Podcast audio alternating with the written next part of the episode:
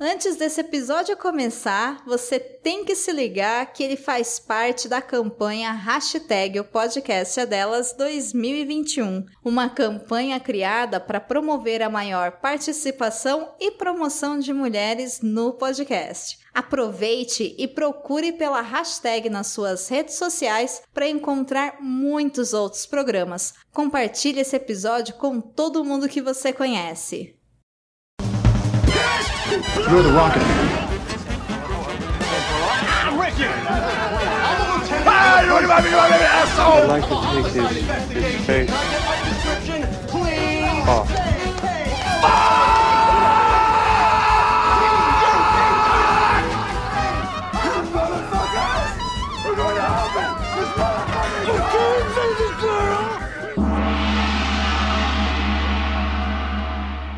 Ei, a zoada aí, vai começar o Nicolas.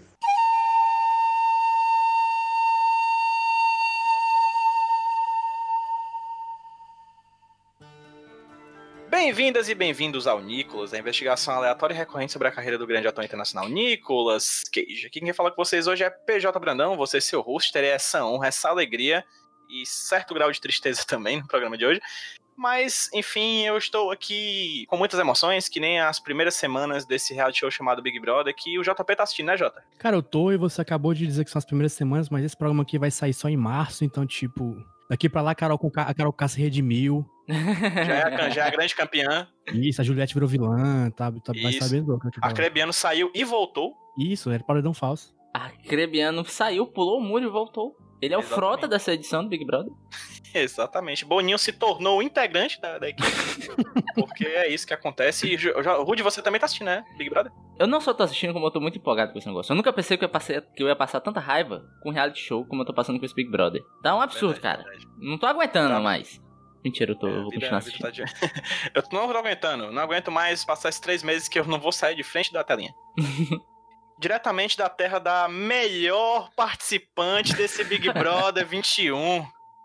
É, a honra de ter aqui alguém que, que, é, que é conterrânea da melhor, da pessoa mais educada do Big Brother 21. Estou aqui com a Gabriela Miller Laroca. La, La- Laroca. Laroca. É, obrigado.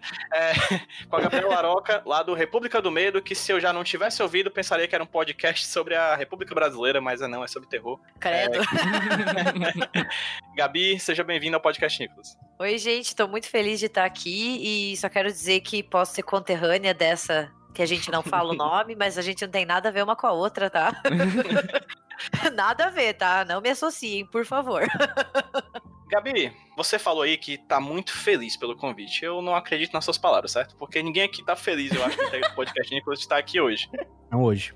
Inclusive, antes da, da gente chegar no Cage Fact, né, eu queria pedir pros meus amigos JP e Rude, eu fiz aqui um negócio, gente, que pra ga- ganhar tempo, porque a gente nunca tinha feito isso antes com outros convidados.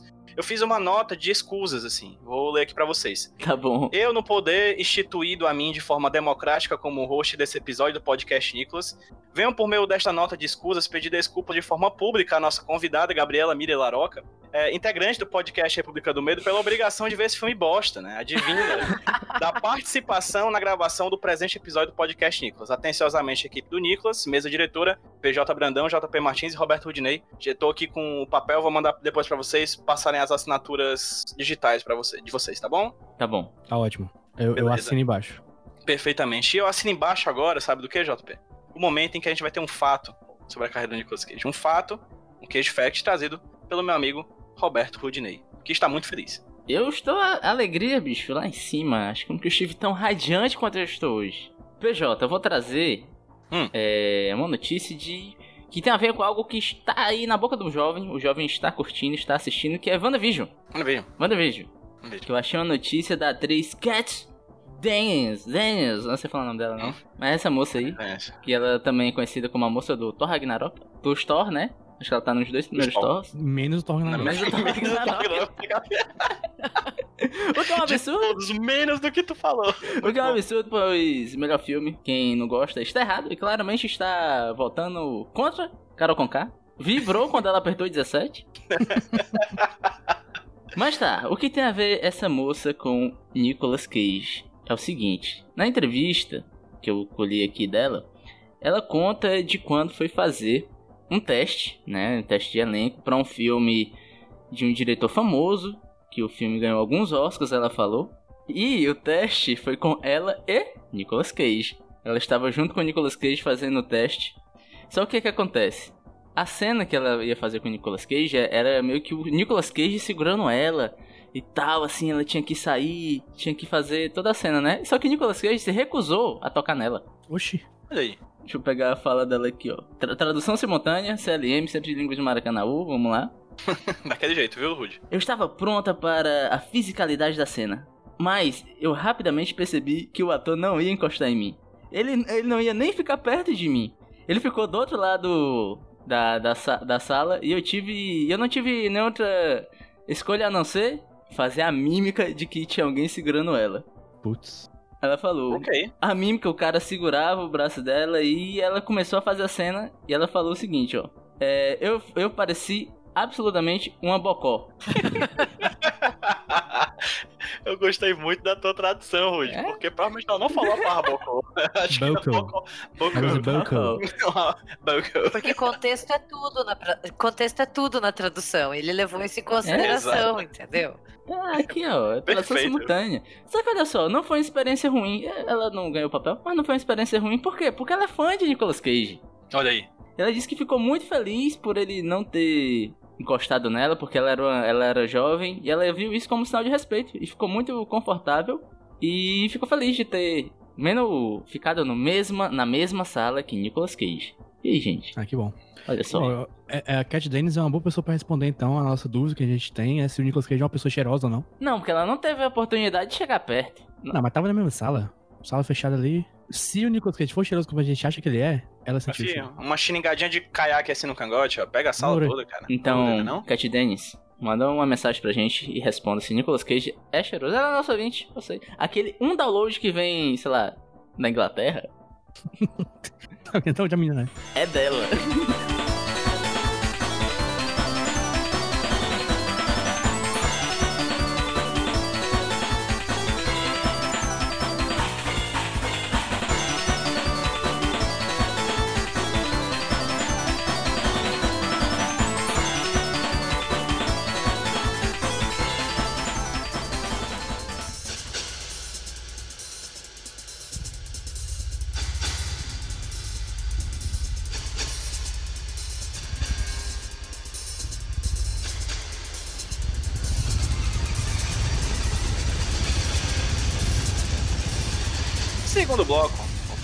que a gente discute sobre o filme, que o filme é o Entre Mundos em português, e em inglês é Between Worlds. E eu gosto muito do nome em espanhol. É o nome, inclusive, que tá na Amazon Prime, pra quem ocasionalmente não quiser ver o filme, quiser ver só o nome, é El Portal de Mais Alá. o portal de mais pra lá, pra o, frente portal, o portal da Leacular. Portal dali. e aí eu achei uma pequena sinopse que eu copiei e colei aqui de um site em espanhol, então eu vou falar aqui. É Joey Nicolas Cage es un hombre que vive atormentado por la muerte de su esposa e su hija. Um dia conoce a Judy, quem tem um dom sobrenatural. Gente, é muito ruim.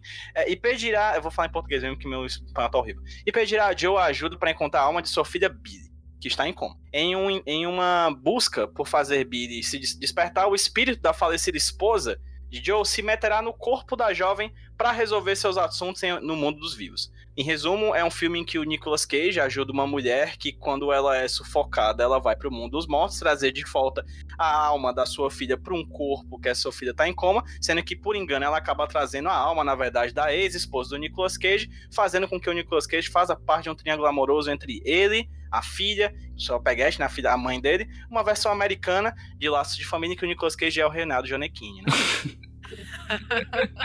E que a Carolina Dickman morreu. Cara, de que morreu e voltou dos mortos, né? Vamos lá. É, Rudney, por favor, impressões gerais. PJ, é o seguinte. Sabe, PJ, quando você assiste um filme tão bom, tão bom, que seu cérebro desliga e você para de notar toda a parte técnica do filme, você não vê mais cortes, você não vê mais fotografia, você é um para com o que está Sim, acontecendo exato. em tela? Você não tá vendo o filme, você é o filme. Exatamente, aconteceu isso comigo, só que pelo lado contrário. Porque, cara, sem mancada, esse filme, esse filme quebrou alguma coisa em mim. Eu, eu sinto que eu estou quebrado após esse filme. Porque chegou um momento que, que, que eu, eu botei a mão no queixo e fiquei, cara, não acredito que eu tô vendo isso, cara. E meio que É, é. eu parei de prestar atenção no filme, eu só queria ver até onde ele ia. Entendeu?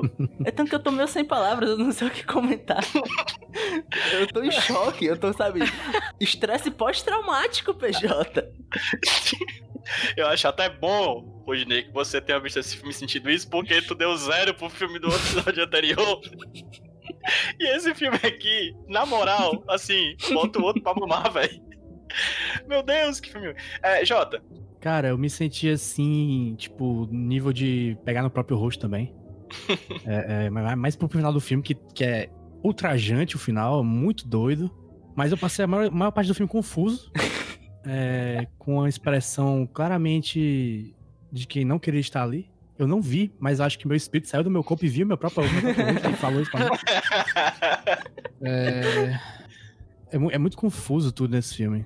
Ao mesmo tempo em que nada faz sentido, ao mesmo tempo em que é muito simples.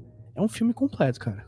Ele, ele me trouxe todos, a- os sentimentos possíveis que um filme desse tipo poderia trazer. Gabriel, deixei você por último, porque se qualquer coisa você podia fingir que caiu a internet pra não participar do programa de hoje, eu entender demais, entendeu? Demais, tranquilamente. Mas você ainda tá aqui, e eu quero a sua opinião. Por favor, me diga o que, que você achou de Entre Mundos.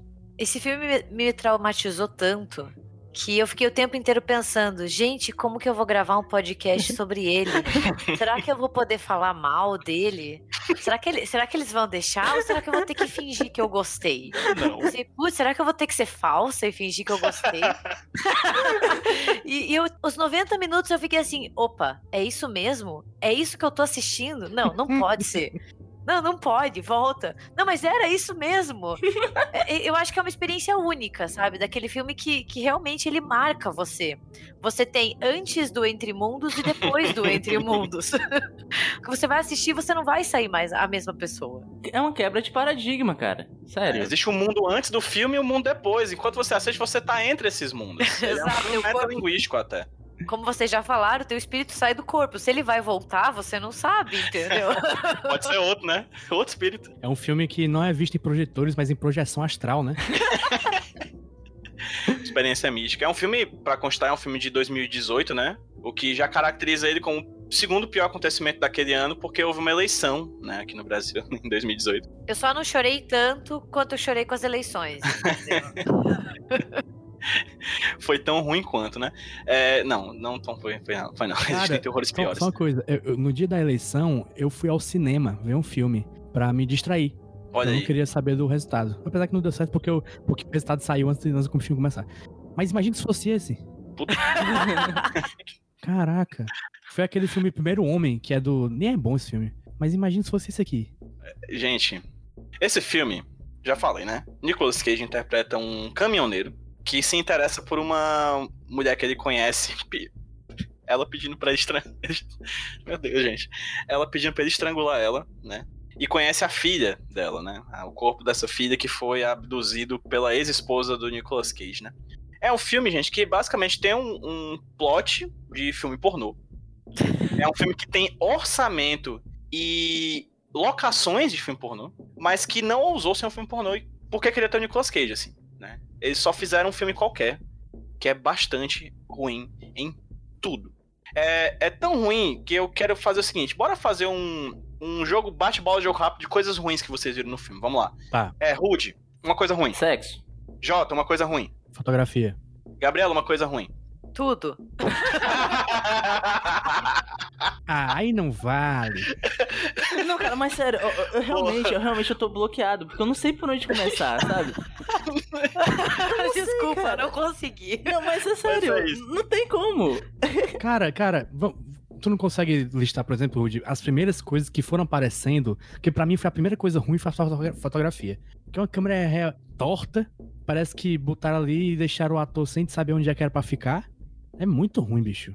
Inclusive, eu tinha grandes esperanças na fotografia desse filme, Jota, porque uma das primeiras coisas que a gente vê, logo nos primeiros segundos de filme, é um take de um cofrinho. Sim, Mano, sim. um cofrinho. Começa, começa E- bem. Que eu acho ousado. Acho assim, você vê um filme daquele, você diz, o que pode vir?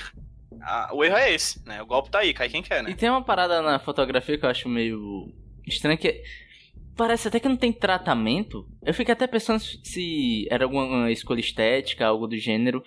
Porque, sabe aquele A meio cinza que geralmente se tem quando você filma no digital, né? Principalmente câmeras mais antigas, você nota que tem tipo uma película cinza. Eu fico olhando, acho. Sei lá, isso não passou por um, por um After Effects, não, sei lá. Botar uns filtros do Instagram aí pra ficar mais legal. Manda pro Zack Snyder, né? Gabi, como foi a tua o começo do filme pra ti assim? Você até quando foi que você disse que olhou pra tela e disse assim, caí numa cilada?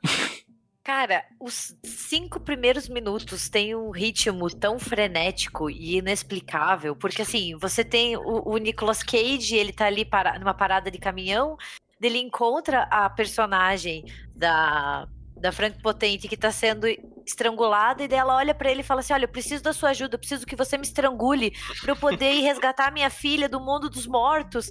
E tipo, é só isso, não tem contexto nenhum e ele olha para ela: "Não, beleza, vamos fazer isso". E daí você fica, É, cara, do nada. Caralho, o que, que eu tô fazendo aqui?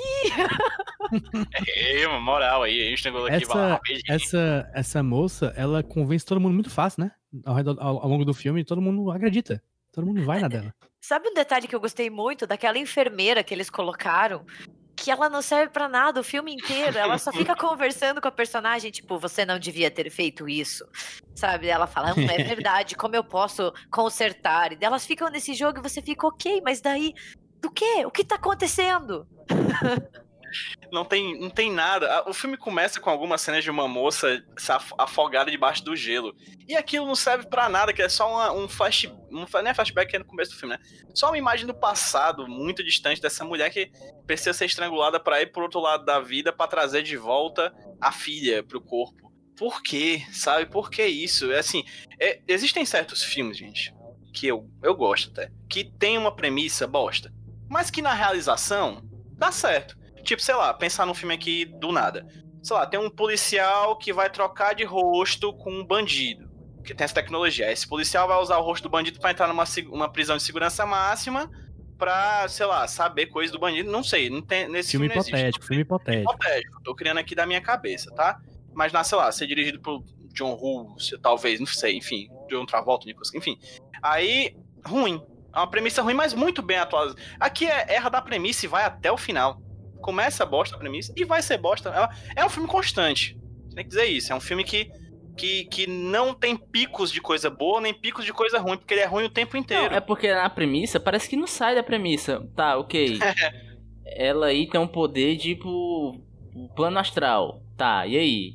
Aí você fica, aham. É isso. E aí? E aí? Aí as coisas vão se, vão se desenrolando e você vai ficando confuso. Aí rola aquele sentimento. Mas tá, mas. E aí? Pra onde vai isso? Pra onde vai? No final, acaba em absolutamente nada, tá ligado? Parece que é só uma desculpa pra colocar a cena do Nicolas Cage transando com duas mulheres.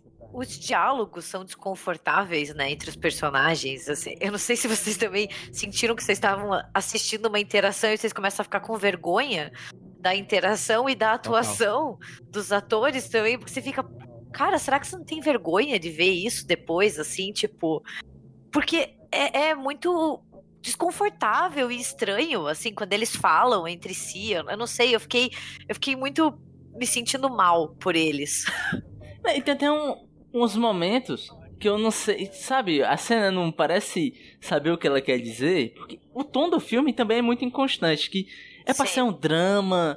Tem momento que isso aqui é pra ser engraçado, isso foi uma piada. Eu fiquei pensando, eu botei a mão no queixo, macho, isso aqui tá sendo uma piada ou é só uma cena que ninguém sabe o que tá acontecendo? Eu vou dar o nome de uma pessoa responsável por essa confusão que você acabou de dizer. Hum. É um nome que já apareceu aqui no podcast Nicolas há muito tempo atrás. Ah, lembra, sei qual é. O nome de Ângelo Badalamente, Sim. que já apareceu aqui com a gente naquele podcast lá atrás, os, é, Industrial Symphony Number One, que é um Isso. filme, um média-metragem do. Como é o nome, cara?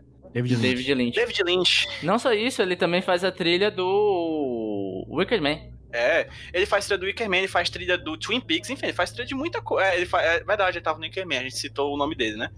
E aqui, gente, a gente tem que parabenizar o, o, o cara pelo trabalho que ele fez nesse filme, sabe? Porque ele, de vez em quando, quando você, sei lá, chuta duas coisas juntas, às vezes elas dão certo, assim, por erro. Você erra e acerta. Ele não, ele foi muito constante em qualquer erro, nada, nenhuma música do filme faz sentido. Ele, ele- eu acho que ele viu o filme e resolveu fazer uma trilha tão ruim quanto o filme.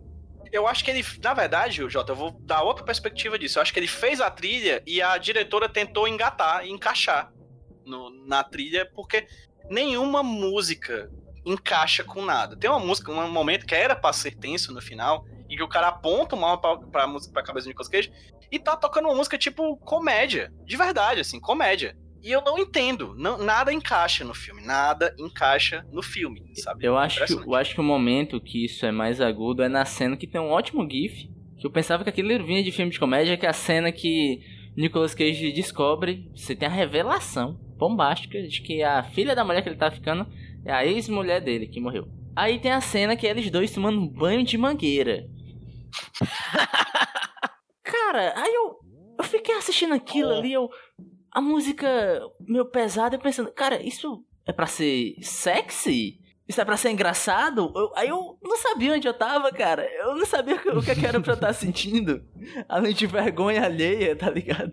A inserção da trilha sonora, ela deixa muito claro que o filme ele não sabe o tom que ele quer adotar, né? Que ele, se ele quer ser um drama, se ele quer ser aquele thriller erótico dos anos 90, sabe? Que a gente viu um monte. Se ele quer ser uma comédia, se ele quer ser, sei lá, um suspense ou nonsense, ele, ele não sabe. E a trilha sonora deixa isso muito claro. Você acha que o filme tá tomando uma direção e daí você fala: opa, pera, não. Porque a trilha sonora é completamente nada a ver com o momento, assim, acaba estragando qualquer pretensão que o filme possa ter. E como a dupla de ataque matadora Rom- é, Romário e Bebeto na final de 94 da Copa do Mundo, Gabriela, tem outra coisa que faz parceria pra destruir o filme junto com a trilha sonora, que é a montagem desse filme. Cara, a- a- tem uma cena de sexo, a primeira do filme, que é o Nicolas Cage e a mãe da, da, da moça lá. Que é um erro atrás do outro. É erro de edição, é erro de roteiro, é um erro de existir esse filme. Gente, tem uma cena que literalmente o Nicolas Cage tira o sutiã da personagem e há um corte e ele tá ficando com ela e o sutiã está lá. É que o Sutiã voltou correndo e ele se colocou. Sim, ele voltou do, do Entre Mundo, né? Ele não, opa, peraí, deixa eu voltar aqui pra onde eu, onde eu pertenço. O corpo dessa mulher. Verdade, faz sentido. Eu, eu quero, eu quero entender, eu queria conversar com quem montou esse filme pra entender o porquê dos é, flash forwards que tem no meio do filme, tá ligado? Ah, sim, do nada, né? Cara, pra quê? O Nicolas Cage chega no caminhãozinho, ele tem uma visão dele transando com a mulher. Ele entra na casa e eles transam. Sério, por que, que você me mostrou isso antes? Qual a intenção? Oito, né? Né? É, Isso rola algumas outras vezes de coisas que vão acontecer literalmente três minutos na frente do filme. Ele te dá um, um, um previously, Um tá trailer. ligado? Ele, fa- ele faz um trailer. E no final, cara, o final do filme, o filme acaba, eu falei, pronto, passei por isso. E começa outro filme. Aí você tem um interludezinho. eu acho pra quê, velho? O Nicolas vendo? matando o próprio pai não faz nem sentido, ninguém quer saber. Não, e sabe, mas o que que isso quer acrescentar no personagem? O que isso tá acrescentando na narrativa, sabe? Nada. Então por que você tá me mostrando, cara? Eu, sei lá, vocês pagaram esses, esses atores aqui, deram uma Coca-Cola pra cada um e não, a gente pagou a Coca-Cola, tem que mostrar eles. Porque não faz sentido, cara. Eu acho que, eu acho que essa parte ia, ia aparecer em outro momento do filme, aí não encaixou. É, putz, ficou esse negócio aí, né? Isso aqui não vai lançar em, em DVD, o povo não vê mais extra, não, né? Bota aí no final. Tá Tipo isso, gravado. Provavelmente aquele menino é filho de alguém da produção. Sobrinho da diretora. É. Gabi, seguinte. Ouvi dizer que você é uma pesquisadora. É, a gente tenta, né? Pesquisa terrores. E, e- e mulher e gênero, não é isso? Sim, É, Esse filme tem questões graves. várias. Inclusive, eu assistindo e todo tempo, meu Deus do céu, será que o Freud viu esse filme? Pelo amor de Deus, Freud, vem aqui rapidinho. Questões. Com o teu, pelo teu olhar, pesquisadora nessas questões de terror e gênero, o que tu viu desse filme assim que pode ser pontuado assim? Porque creio que deva ter. Cara, são várias coisas, mas vamos lá, assim, né? Sem, sem acabar com a diversão também. É, não que o filme tenha, não tenha acabado, Não, mas tudo Por bem. favor, acabe. O filme Não, já fez já isso acabou. antes. Já acabou. Uma coisa que me incomoda muito, e, e esse filme não é o único a fazer, assim, ele não, não é um o primeiro, nem vai ser o último, que é esse tropo narrativo da menina mais nova que quer seduzir o homem mais velho, sabe? E, e me incomoda demais, e no filme, assim, como são atuações bem questionáveis, e um roteiro questionável, uma edição questionável, tudo é questionável, fica pior ainda, sabe? Que fica muito aquela coisa da ninfeta femme fatale, que vai, tipo, levar o homem à perdição, então dá a entender que, sabe, ela seduz, tudo bem que é a esposa dele, mas vamos vamos ver assim pelo físico, né? Pelo que a gente tá vendo. Não pelo espírito que tá habitando o corpo da coitada da Billy. Vamos ver a situação mesmo. Muito essa ideia da, da filha que quer roubar o namorado da mãe, sabe? Eu não sei se vocês sentiram isso. Essa coisa meio ninfeta, menor, é, tipo 18 anos, ou até menor de idade. Às vezes eles colocam em filmes querendo seduzir um cara que podia ser a figura paterna dela ali, sabe? Putz, isso me incomoda muito. E nesse filme ficou difícil até de qualquer tipo de defesa. Inclusive, a esposa do Nicolas Cage no filme, que é o espírito que, que, que toma conta do corpo da, da moça mais jovem, também era muito nova. Sim. Em comparação com a idade do Nicolas Cage, assim, muito mais nova. E ele tá bem acabadinho, né? Tipo, meu Deus, aquele look não toma banho faz uns dias, assim. E as mulheradas toda nova em cima dele, você fica, opa, o que, que esse cara tem, hein? Verdade, Gabi, você foi a, você gastou toda a seu estoque de gentileza do ano de 2021 chamando ele de acabadinho assim, porque ele está destruído, obliterado. O pó da rabiola. Nossa senhora, assim, pelo amor de Deus, parece que o caminhão dele passou cinco vezes em cima dele. naquele filme. Cara, é, voltando pro que a Gabi falou, se eu não soubesse que esse filme era dirigido por uma mulher, eu pensava que era dirigido por um homem bem escroto, sabia? Com bastante Sim. fetiche por menina mais nova, dando em cima de algo mais velho.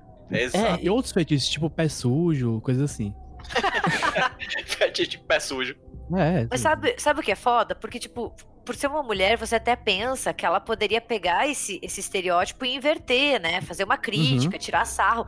Mas não, é, entra na- no normal, assim, do que é, do que a gente vê desde sempre no cinema. Então não tem nenhuma crítica, nenhuma subversão, nenhuma pitada de humor, né? Nada. É só ali, aquele estereótipo que a gente sempre vê da menininha ninfeta, bonita, dando em cima do cara acabadinho. E eu fiquei muito pensando. Ah, cara, é dirigido por uma mulher, mas deve ser um brother que escreveu. Mas ela também escreveu. E produziu. E veio do, o dinheiro veio do bolso dela. Caraca, então, tipo, realmente, isso que ela queria mostrar, saca? Eu fiquei. É por isso que eu falo que esse filme me quebrou algo em mim, porque eu fiquei tentando buscar algum sentido em tudo.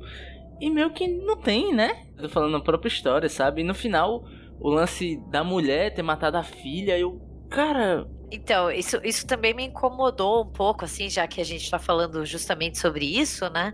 Porque é esse estereótipo, assim, da, da mulher que mata os filhos pra atingir o marido, né? É um estereótipo muito negativo e, e ele é muito antigo, porque, assim, eu não sei se eu tô pirando demais, se eu estiver pirando, assim, a culpa é minha porque eu sou historiadora e a gente tende a viajar muito, assim, sabe? Mas me lembrou muito o, a história de Medeia, que é tipo uma personagem principal na tragédia grega, né, lá da antiguidade, e ela é sempre descrita como uma feiticeira, uma mestra em poder e sedução, uma mulher iniciada, né, nos sortilégios, conhecedora de plantas, envenenadora, que ela assassina os próprios filhos para se vingar do seu amado que a abandonou. E ela acaba meio que virando esse arquétipo do feminino trágico, né, na sua potência, que leva o que, que mulheres frustradas com o erotismo, né, vão, vão sempre perpetuar a vingança. Tipo, e vão conduzir o homem à perdição e fazer com que ele perca tudo. E eu senti muito isso ali nessa personagem, quando ela diz que ela mata, matou a filha, a única filha, só pra se vingar dele, porque ele era caminhoneiro e ficava muito tempo na estrada. E ela não podia ficar sozinha, sabe? É, e, mas o filme nem se dá o trabalho de entrar, pelo menos, em um enredo, de trabalhar como ela tem depressão, sei lá, entendeu? De como ela tá sobrecarregada, porque daí poderia ir por um viés mais interessante, sabe? De sobrecarga, de dupla jornada, de mulheres. Mas não, o filme só, só perpetua esse estereótipo da mulher vingativa que tenta fazer de tudo pra se vingar contra o seu amado. E daí acaba criando até uma, uma dicotomia, né? Da boa mãe, que é aquela que vai salvar a filha, vai se sacrificar, uhum. e a mãe má, que é tipo a vingativa, a que mata, né? E, sei lá, isso, isso também me incomodou. Não sei se eu viajei demais também, daí vocês. Não. Não. E, e- e essa, e essa personagem da, da, da alma, né? A presença de Almita, ela.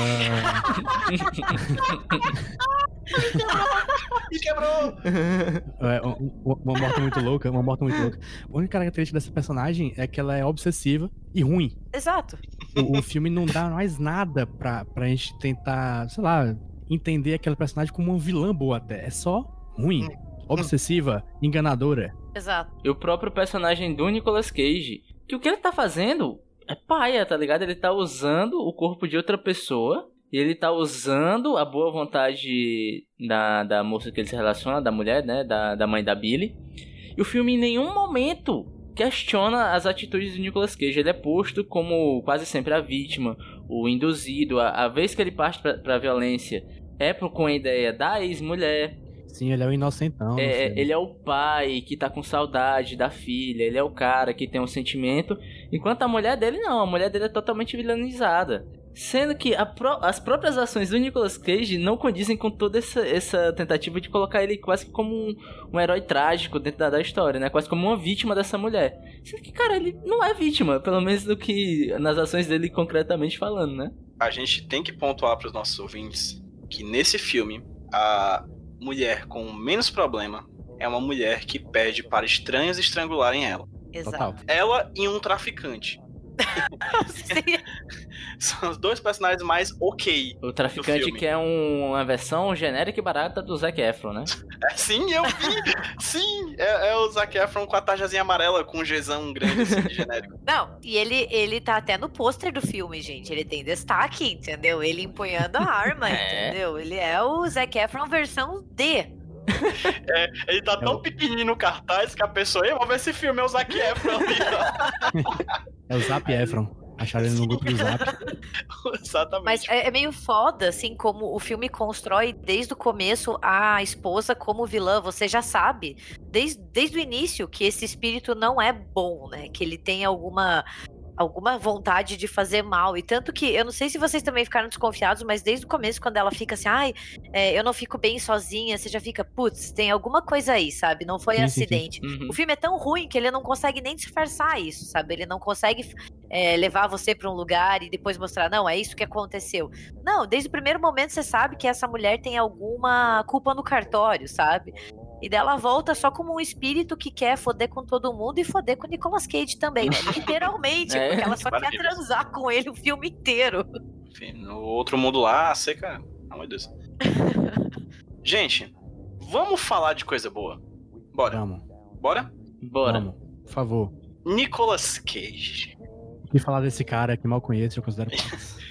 Gente, pelo amor de Deus, assim, Nicolas Cage, ele, ele, ele, às vezes, ele atua. Às vezes ele não atua. Essa é uma das vezes que ele não atua, inclusive. Não tem outra opção, assim. Aqui ele tá... Ele é um caminhoneiro traumatizado pela morte da, da esposa e da filha, com sérios problemas com álcool, né? Ele bebe bastante no filme. E sempre vale pontuar que ele, nesse filme, ele tá muito ruim. O cara que literalmente ganhou a porra de um Oscar fazendo um bêbado. Mas PJ, aí que você não pegou o pulo do gato. Nicolas Cage não estava buscando Despedindo de Las Vegas nesse filme. Ele estava buscando Zandali. Que é outra bosta. E é por isso que é desse jeito, tá ligado? Sim, é, o- os, os Andali, se tivesse um fantasma, era esse filme aqui. É a mesma coisa. Um thriller erótico escroto. É, usando ali que o, su- o subtítulo é Uma Mulher para Dois, né? Aqui é, é seria Zandali, Duas Mulheres para um Homem. Duas Mulheres para Um. É, Gabriela, você que é a nossa estreante aqui no feed. Estreante porque eu já tô pensando que vamos chamar de novo pra pedir desculpa, né? Pra um filme Pode bom. chamar, chama, chama que eu venho. Mesmo que seja pra falar filme, de filme ruim. Não fala isso não, Gabriela. tu não sabe com que tu tá se metendo. Olha, Gabi, se tem uma coisa que eu aprendi nesses quase 80 episódios é que sempre pode piorar. Sempre pode piorar. Quando você pensa que tá no fundo do poço, você começa a cavar. É, Gabi, você que gostar que assistiu alguns filmes do Nicolas Cage, né? É, sobre esse filme, o que é que você tem a falar sobre o ator que dá nome a esse podcast aqui? Eu gostei muito do look do, do Nicolas Cage, como não tomo banho faz uns dias, assim, caminhoneiro parrudo, né, rústico, assim, gostei. Dá pra sentir que ele não tá usando desodorante no filme, senti, assim, uma- foi uma caracterização muito bem feita nesse aspecto, então acho que merece uma estrela, né.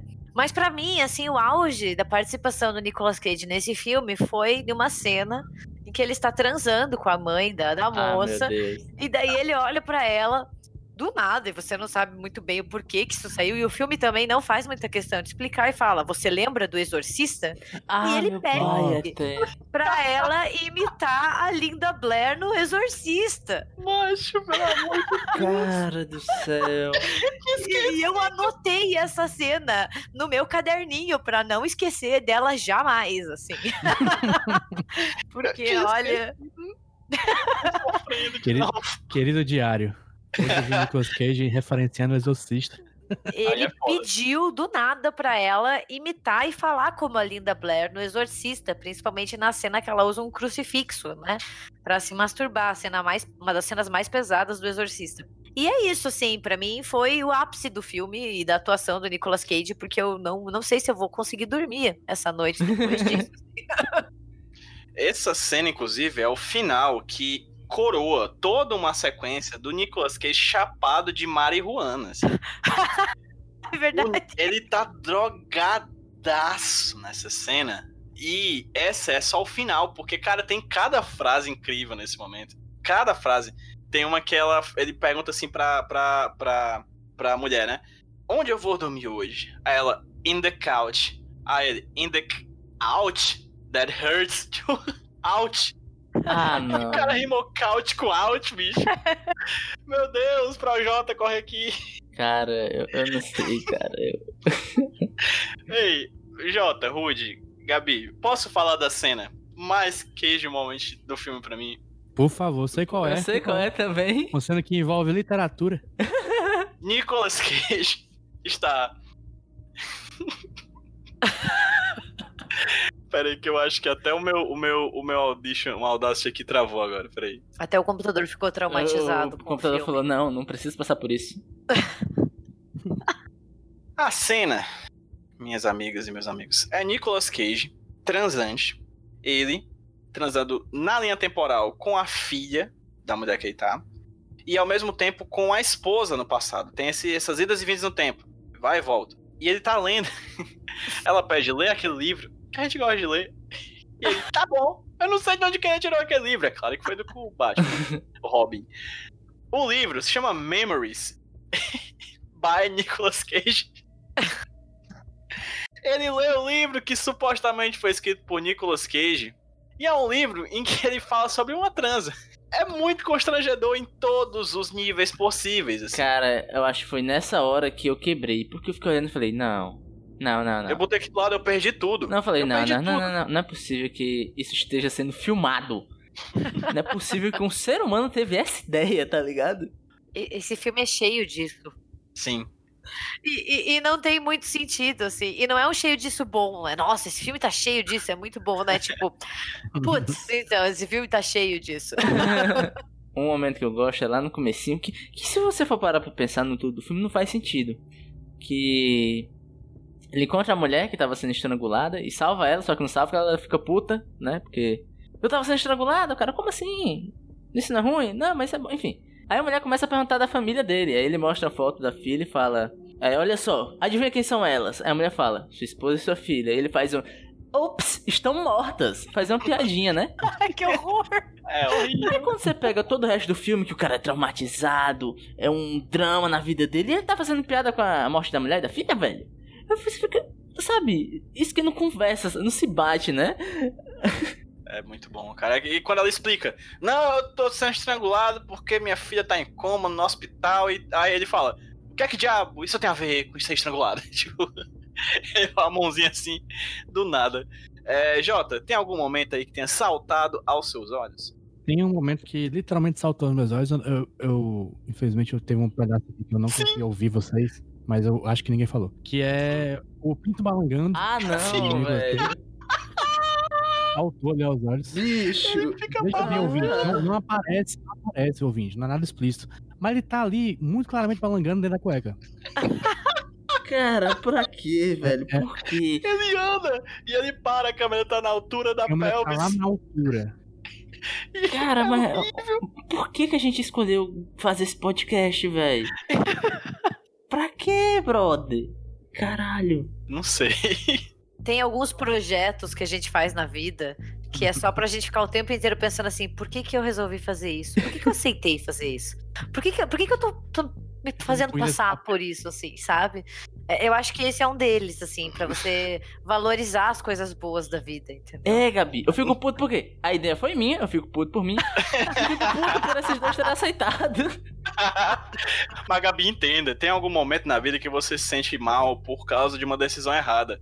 A gente se sente mal quase de 15 em 15 dias. É, muito- é é muitas vezes, bicho. A gente se pergunta por que começou várias vezes. Várias e várias vezes. E a- a- o pipil do Nicolas Cage balangandando realmente é uma coisa que me fez perguntar por quê. Eu quero dizer que eu, eu me questionei pela primeira vez sobre esse podcast lá no episódio 7, é, que saiu em 8 de maio de 2018. Estamos aqui no episódio 79. Então meio que tarde demais, né? Sim. Não tem mais o que fazer quanto ao todo o dano que já foi feito. Antes de finalizar, eu queria só dizer que esse filme me fez pensar numa coisa que eu chamo de paradoxo do filme ruim. É um filme que eu parava de tempos em tempos pra não doer tanto, sabe? Mas isso ocasiona a situação em que me fez passar o dia inteiro vendo o filme. então foi um dia inteiro de tristeza e de dor e de angústia que vai se refletir agora nas notas, que eu acredito que meus colegas vão dar boas notas pra esse filme, notas condizentes com a qualidade é, técnica, narrativa, interpretativa desse filme. Começando pelo JP Martins, por favor, JP, a nota do filme como filme e a nota do filme como filme do Nicolas Cage. Pro filme eu dou um. Boa nota. Um é só pela vontade do Nicolas Cage de tentar fazer alguma coisa, nem que fosse ser engraçado ali. Porque ele tentou, algum, ele tentou alguma coisa, com certeza tentou alguma coisa, mas não foi o suficiente, tanto que a nota dele pro Nicolas Cage é nota 5. Olha aí. Porque. Não, né? Não. Rudney, Olha só, PJ, olha só como é a vida. A gente paga pela boca, PJ. Paga, Jorge. Paga, pela, paga. jo- pela boca. A gente fica fazendo piada com a nossa ouvinte Sinari, porque ela é a única defensora de jiu-jitsu por aí. Só ela defendeu a película Jiu-Jitsu ano passado. E eu devo dizer que assistindo esse filme eu pensei, hum, que saudades do tempo de jiu-jitsu. Menina, tu lembra? que saudade de. Nicolas Cage e Alan Mussi. Que saudades, velho. Porque, cara, esse filme simplesmente, bicho, não dá. Não dá. E assim, pra mim esse meu nota zero, eu não consigo extrair uma gota de algo positivo desse filme. E pro Nicolas, cara, eu não sei, cara, eu falei, eu tô realmente quebrado. E pro Nicolas Cage eu vou dar um 2 aí, pelo esforço. Era pra gente ter chamado o Rude em outro momento, bicho, porque ele tá mal, assim. Eu tô mal, cara, eu tô mal de verdade. A gente não é amigo dele, cara. A gente não esperou o Jota. Ele, se Ele, ele- parar. ele viu o filme hoje, né, bicho? Durante tempo sem recuperar. É, Agora, velho. não, Jota, Jota, na próxima a gente deixa, né, Jota? Mas se bem que eu tô, eu tô querendo repensar minha nota pro Nicolas Cage, porque foi muito vergonha ler toda sendo que ele estava fazendo o ato do amor com alguma pessoa nesse filme, velho. Não dá, cara. Eu vou baixar. Aumenta. Eu- Não, vou baixar. Não, Eu aumenta, se fuder, Rudy. se fuder. Aumenta! Vou dar um pro Nicolas Cage, só pela vergonha que eu senti, a dor. Sabe? Sabe quando você assiste The Office, a primeira temporada? Que é um humor que te vai sentir mal. Ai, não, sabe? É essa a sensação com esse filme. Sua nota, por favor, Gabi. Difícil, difícil. Eu dou nota 1 por filme, porque eu acho que não dá pra tirar nada a não ser essa gravação, entendeu? Então eu vou dar nota 1 porque eu assisti o filme pra gravar com vocês, então uma coisa leva a outra 1 por, por isso, entendeu? Pelo esforço, assim. Olha. Porque não dá. Mas pro Nicolas Cage eu dou um 3. É, Porque olha a aí. cena do Exorcista, pra mim, assim, ele merece palmas por essa atuação, por essa cena. E todo o visual caminhoneiro, assim, né? Alguém compra um desodorante pra mim, tá, tá muito bom, assim. Acho que ele merece, merece um 3, assim. Eu gosto que a nota da Gabi foi poética, porque ela basicamente disse que o importante são os amigos que fazemos pelo caminho. Sabe aqueles rolê errado que você dá com os teus amigos e Sim. pensa assim, tá, pelo menos a gente vai ter uma boa. Nada dá certo, né? tipo, todo mundo sai fudido. Mas você pensa assim, não, pelo menos eu vou ter uma história boa pra contar daqui a alguns anos. E a gente vai poder rir disso daqui a algum tempo, sabe? Um dia estaremos rindo disso no Cruzeiro nas Bahamas, né? É, eu, gosto da- eu gosto também da, da- da nota da Gabi, porque ela demonstra uma coisa da teoria cinematográfica, que o filme não termina no The End. O filme vai além disso. Deu nota por que veio depois, não durante. É, pro mundo de depois do filme, não do de durante. É, nota do filme, 0,5. Porque esse foi um filme que eu achei tão ruim quanto outros vários filmes, inclusive tão ruim quanto Jiu-Jitsu. Mas aí esse. Eu acho o Jiu-Jitsu. Eu ainda acho o Jiu-Jitsu pior, sério mesmo. Ah, não. É, eu acho. Se eu eu voltasse acho, no tempo, eu dava menos umzinho pro jiu-jitsu. Só pra- pela caridade, né? Mas, esse filme foi ruim, mas pelo menos ainda consegui lembrar que esse filme gerou empregos, né? Colocou comida na mesa de trabalhadores do audiovisual dos Estados Unidos, então é 0,5. E como nota do Nicolas Cage, eu acho, JP Rude, Gabi tá chegando agora aqui no Nicolas, depois de quase 80 programas, eu acho que a gente meio que se perdeu na nota do Nicolas, porque a gente ficava entre boas atuações e atuações com a cara do Nicolas, então eu tô nesse entre mundo aqui de dar uma nota que é uma atuação péssima, mas que tem muitos momentos Nicolas Cageanos, Sim. Vários, né? Você olha e diz, Mas a que custo, PJ? "Na- a, a custo da nossa sanidade, né? Hoje, né? É, é, é, tipo, é, eu tô, também me cobrou agora, Rude, porque tu quebrou totalmente meu argumento e agora eu tô sem palavras. Então, vou ficar ali no meu termo, vou dar um cincão, que não é nem pra lá nem pra cá. Ainda passa na F, se quiser, na avaliação final. Então, um cincão da massa e filme 0,5. Jota, Oi. me faz um favor, cara. Daqueles favores que, que de amigo. Diga, diga. Pida. Me, me diz a nota do filme, cara, por favor, a média. Eu digo, digo. A E média. é quanto? Com muita alegria que informa a vocês que a média do filme, a nota do filme foi 0.6. É... Lindo, lindo, lindo, lindo, emocionante. Nicolas, Deixa, deixa eu só, eu só, só fazer uma, só confirmar uma coisa aqui, uma eu informação. acho que é o filme com a nota mais baixa empatado com outro aí. Não, não, Não, não. não é? É a nota mais baixa? Deixa eu ver. Sim, é um filme com a nota mais baixa, empatado com outros dois filmes: Jiu-Jitsu e Engano Mortal. Então, parabéns a todas essas merdas aí que, que a gente acabou de ver. É, e a nota de Nicolas Cage foi 3,5, que não é nem de longe a mais baixa. não. Defiou! Terceiro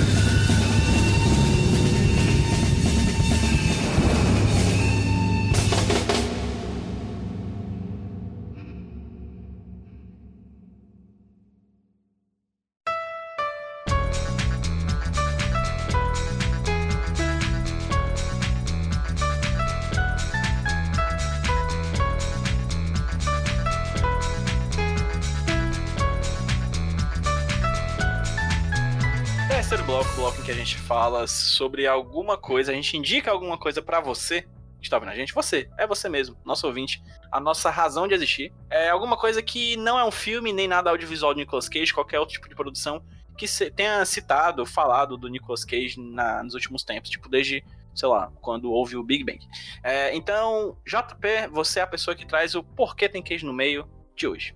Olha, PJ, hoje, tal qual o Nicolas Cage no filme Presságio, ou no filme O Vidente, vou falar de coisas que não aconteceram ainda, mas que vão acontecer. Eita! No caso, amanhã eu vou gravar um podcast lá no Rapadura Cast, Putz! discutindo o melhor filme de Nicolas Cage. Não se existe um, um, um veredito sobre isso, vocês vão discutir sobre isso, é isso? Vai falar qual é o melhor filme do Nicolas Cage. E eu não sei o que eu falei, o futuro a Deus pertence, mas você aí provavelmente já, já, já lançou o podcast e você pode ouvir. Não lançou? Não sei o que faz. Espera. Espero que vai sair na hora. Agora aparece aí. Perfeitamente. Qual é o teu filme favorito do Nicolas Cage, Gabi? Sabe um que eu gosto? Que, tipo. Não, ele não tá como protagonista, tá? Mas, tipo, é um filme do, filme do Nicolas Cage. Eu vi que vocês até já fizeram um episódio sobre, tá? Então. Hum. Que é o Feitiço da Lua com a Cher, Ah. porque eu adoro a Cher, gente. E eu acho que ela Oh. tá muito boa nesse filme com ele. E ele tá muito bem também. Isso é legal, isso é legal, isso é legal, isso é muito bom. Grandes filmes.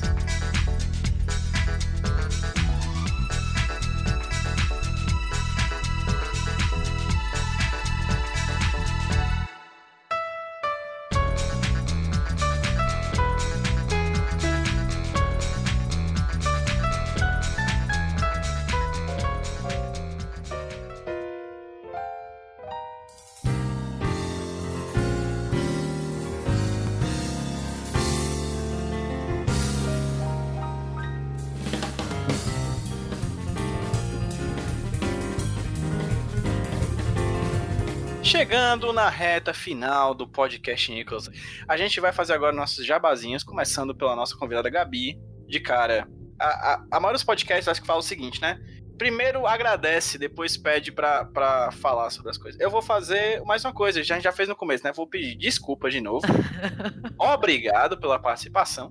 E, por favor, faça seu jabá das suas redes sociais e dos projetos que você faz parte. Só quero fazer um adendo antes e me chamem mais uma vez, de preferência para um filme bom, pra daí a gente poder ter uma experiência ainda melhor. Tem tão poucos, mulher. Tão poucos ainda por vir. É, eu faço podcast no República do Medo, RDM Cast, que sai toda quinta-feira, né? A gente fala sobre horror no geral, filmes, livros, séries, casos reais, o que as pessoas mandam a gente faz, né? A gente tá em todos os agregadores, mas a gente tem um site, que é o republicadomedo.com.br, e também redes sociais, no Twitter nós somos RDM Cast e no Instagram República do Medo, então para quem gosta de um bom horror, sigam a gente, né? E pessoalmente, se as pessoas tiverem algum interesse em me seguir, o que eu não sei porque que as pessoas me seguem, mas tudo bem, né? Afinal, eu não sou muito interessante, mas é, vocês me encontram no Twitter e no Instagram como Gabi M Laroca com dois Cs, igualzinho, é o mesmo usuário. Eu sou daquelas pessoas que usam o mesmo usuário por onde eu vou, então é isso mesmo. Branding, branding que chama, branding. Perfeito.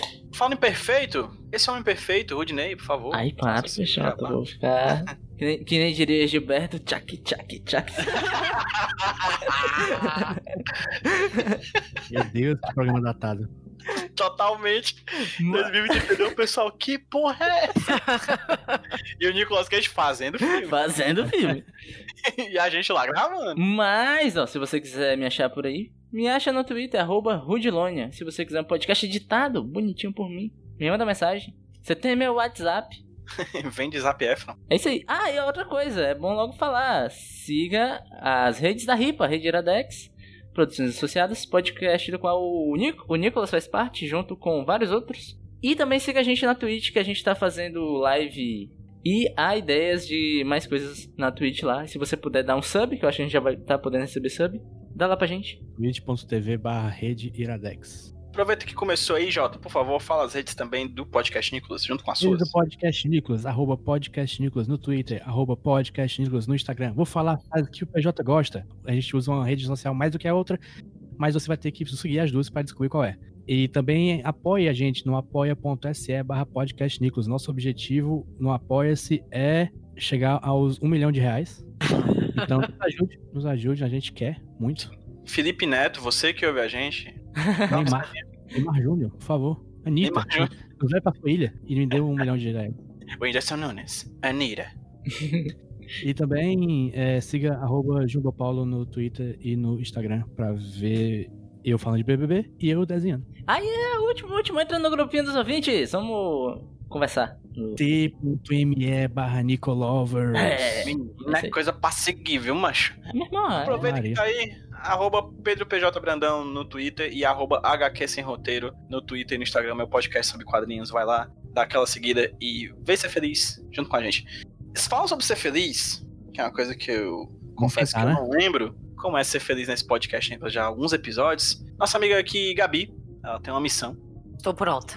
Você está pronto, mas nós estamos? Fica aí a questão. Gabi vai sortear o filme que nós iremos falar daqui a 15 dias. Gabi, por favor, Vou clicar. 65, O Ok. Resgate, 2012. Papel Will Montgomery, dirigido por Simon West. Nome original Stolen. Ok. Um filme estranho, Ah, porque 2012 foi o único filme que o Nicolas Cage lançou em 2012. O que é algo raro, hein? Verdade. Ele é o homem que lança 25 filmes por mês. Meu Deus. Cara, eu não quero desanimar vocês, assim, mas eu procurei aqui o filme e a primeira notícia que vem é mais um fiasco estrelado por Nicolas Cage. Ótimo. Energia, ó, lá em cima, daqui a 15 dias. É um futuro muito promissor pra vocês, assim. Muito obrigado, Gabi, por mais uma vez tirar a nossa alegria. Porque o Brasil é um país de pessoas tristes. Quando a gente tem alegria, alguém tem que tirar pra gente não se acostumar. E a Gabi fez esse papel hoje. Muito obrigado, Gabi. Olha, eu não tirei a alegria de ninguém, porque eu fui convidada, né? Então, teoricamente, vocês tiraram a minha quando vocês sugeriram. Vingança, vingança, vingança. É isso, é isso que move esse país, vingança. Nossa, ó, só uma informação, gente. Eu dei um Google aqui também e descobri que esse filme é do mesmo diretor de Conair, brother. Aí sim, hein? Uma, é, é tipo falar das obras do Michelangelo, cara. Do Leonardo da Vinci, dizer, ah, essa aqui comparar, a gente vai comparar essa aqui com, né, certeza. E vai doer.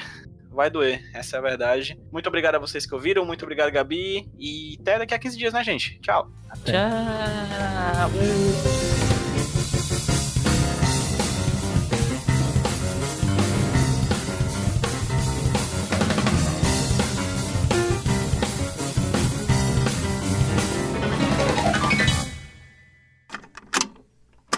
Eu sou o Rudinei e eu editei esse podcast. Eu sou o JP e eu sonorizei ele. Você pode ajudar o Nicolas compartilhando com seus amigos. E dando 5 estrelinhas no iTunes. Ajuda a gente, por favor. Deixe o seu recado depois do bip. Tchau!